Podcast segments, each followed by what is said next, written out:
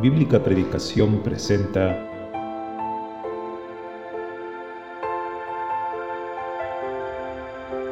La exposición de tus palabras alumbra.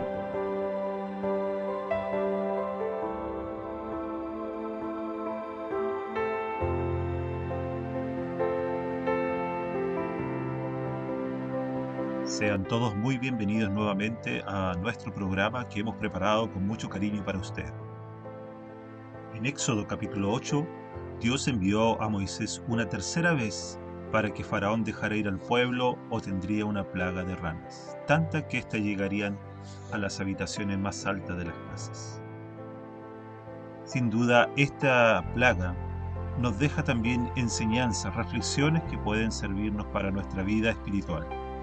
Es por eso que en esta ocasión nuestro hermano Pedro Acosta nos compartirá la palabra de Dios grabada en un servicio en una asamblea cristiana. Dejamos pues a nuestro hermano Pedro para que nos comparta la palabra de Dios. Les saludo en el nombre del Señor. Voy a invitar a, a leer en el libro de Éxodo.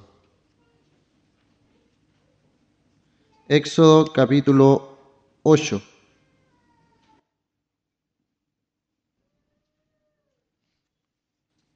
Éxodo capítulo 8, que en alguna Biblia lleva el título de la plaga de las ranas.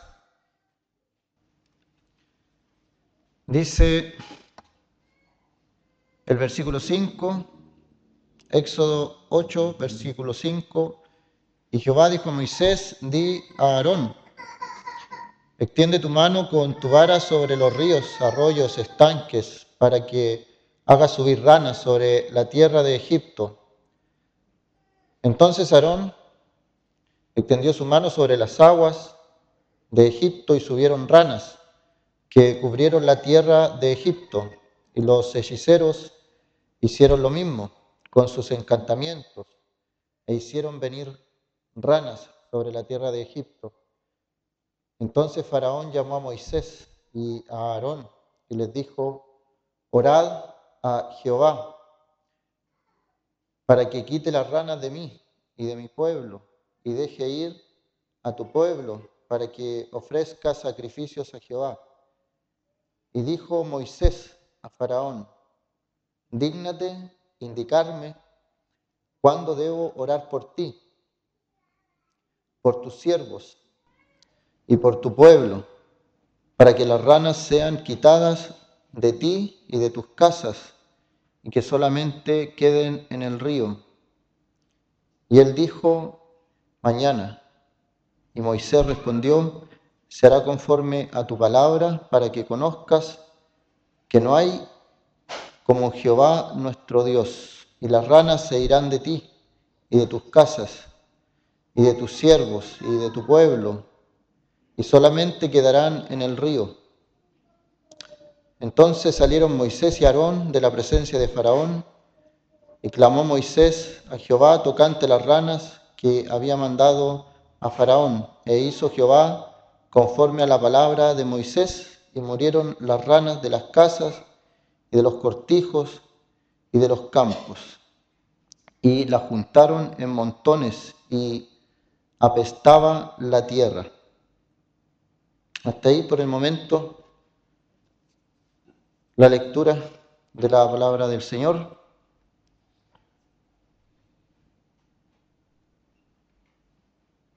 Los animales en la Biblia nos hablan y hasta el día de hoy, como dice Eclesiastés 12, acuérdate de tu Creador en los días de tu juventud. Y Dios, el Creador, en su sabiduría, ha dejado estos animales, ha dejado estos insectos, ha dejado la creación misma para que nos hable. Y la creación nos habla, los animales nos hablan. Y por ejemplo, un día conversaba con, con mi mamá acerca de la negación de Pedro. Pedro tuvo miedo, Pedro negó al Señor, pero después predicaba, fue valiente. ¿Por qué lo hizo? Pero me quedó dando vuelta un detalle. El gallo.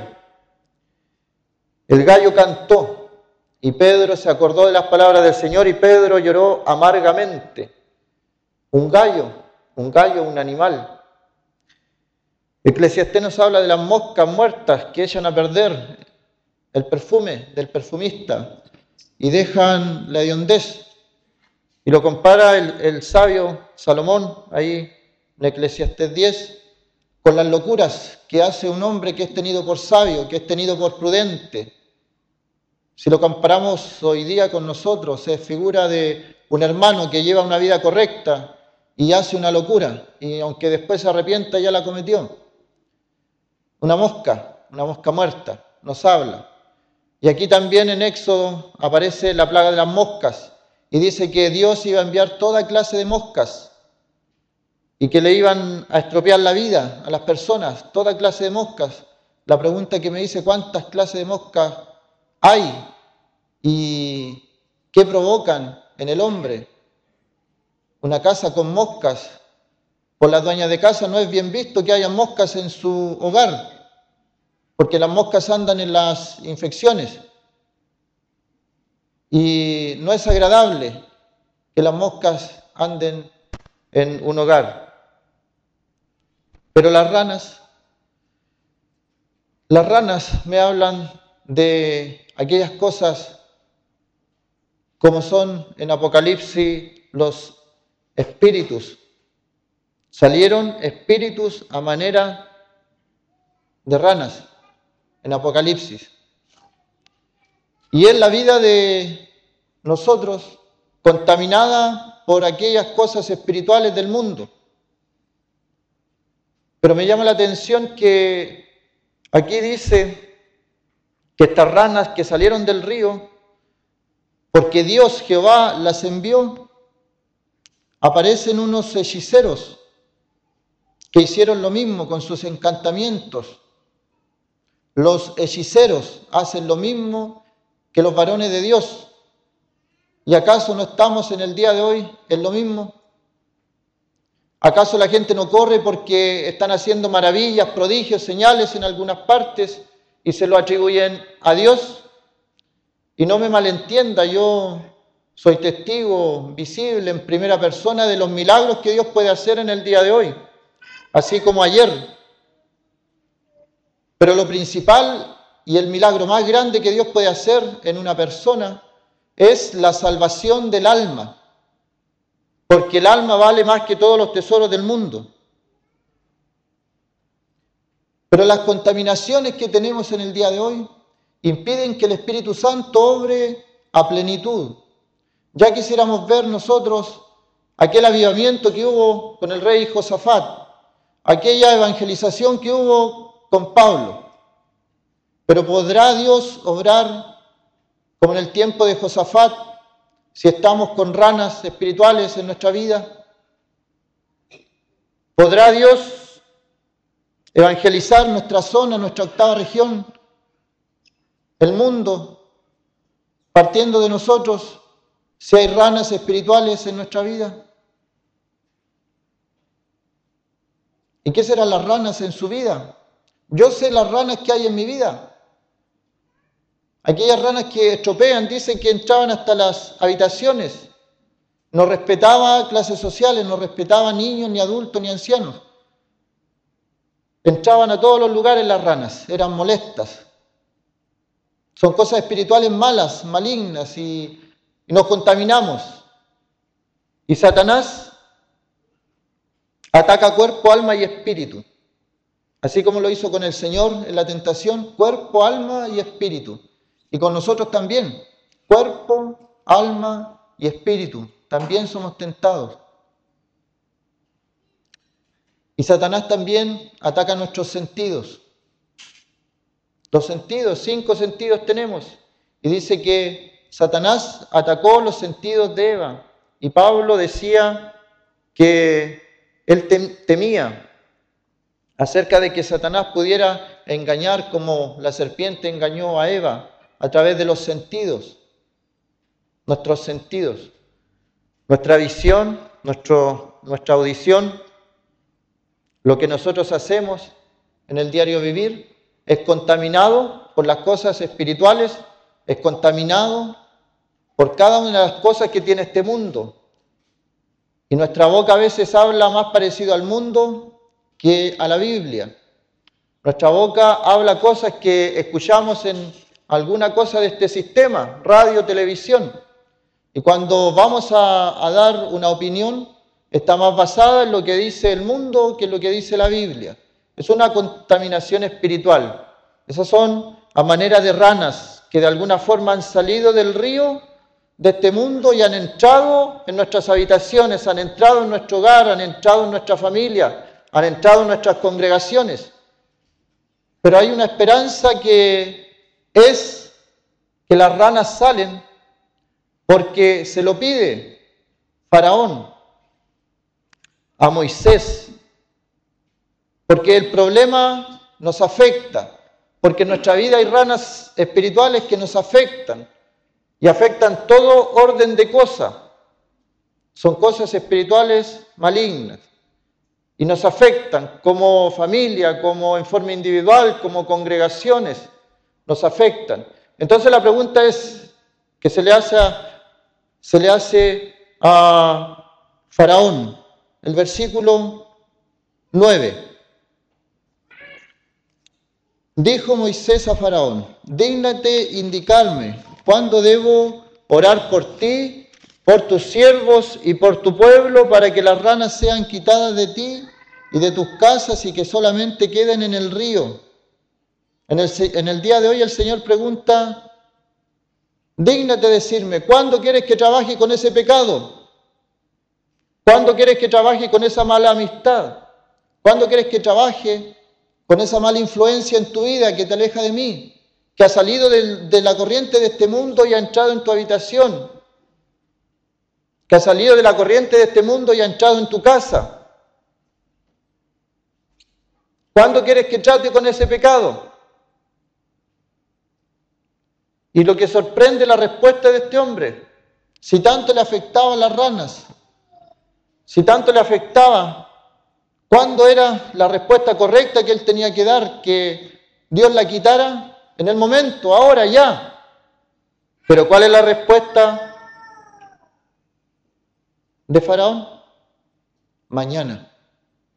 ¿Cuándo quieres que el Señor trabaje en tu vida? ¿Cuándo vas a volver a los caminos del Señor? ¿Tienes todo el deseo de hacerlo? ¿Pero para cuándo lo dejamos? Para mañana. ¿Es porque no nos afecta tanto entonces el pecado en nuestra vida? Es porque esas cosas que hacemos y que sabemos que no son de parte de Dios no nos afecta tanto. Porque si sintiéramos que nos afecta, que nos disminuye nuestro poder en el espíritu, le diríamos al Señor, quítalo ahora, quítalo ya, no quiero más esto. Pero ¿qué responde Faraón? Dice, mañana, mañana. Y Moisés responde, será conforme a tu palabra. ¿Acaso podríamos estar escuchando a Dios? Bueno, si tú quieres que sea mañana, mañana será. ¿Pero qué es mañana? ¿Acaso tú me podrías asegurar que mañana estarás vivo? Y todas las cosas que tienes pendiente de hacer para el Señor, dejándolas de lado por hacer otras cosas, estudios, trabajo, amistades, familia, y después el Señor, porque tal vez mañana o la otra semana sí me voy a poner las pilas con el Señor. Y el Señor dice, necio, esta noche vienen a pedir tu alma y lo que has provisto, ¿de quién será? A veces lo aplicamos a los inconversos y, y, lo aplicamos a la predicación del Evangelio. Pero ¿acaso no era un rey de Israel que el Señor le dice, ordena tu casa porque morirás y no vivirás? El ordenar nuestra casa no es acaso echar todas esas ranas espirituales, espíritus inmundos espíritus que no son de Dios, son de Satanás el diablo, echarlos de nuestra casa y que vuelvan al río de Egipto, a la corriente de Egipto donde tienen que estar. Que el Señor nos dé la valentía, la fuerza y la decisión, la decisión de decir, no mañana, sino hoy, que eche las cosas que contaminan mi vida en lo espiritual. Que el Señor bendiga su palabra.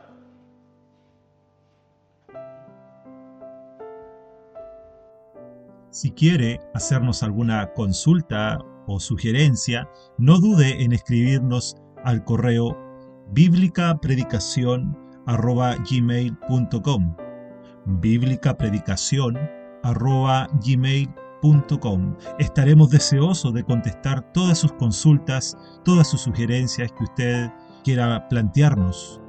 También le invitamos a que pueda acompañarnos en el canal de YouTube Bíblica Predicación, donde tenemos transmisiones en vivo de los servicios que se realizan en algunas congregaciones y que además quedan almacenadas en dicho canal para que los oyentes puedan volver a revisarlas cuando eh, tengan el momento preciso para poder escuchar atentamente la palabra de Dios. También en ese canal hay transmisiones para niños los días domingo a las 12 horas hora de Chile donde podrán también escuchar alguna enseñanza preparada para los niños con algunas actividades propias para su concentración y para su atención en lo que respecta a la palabra de Dios.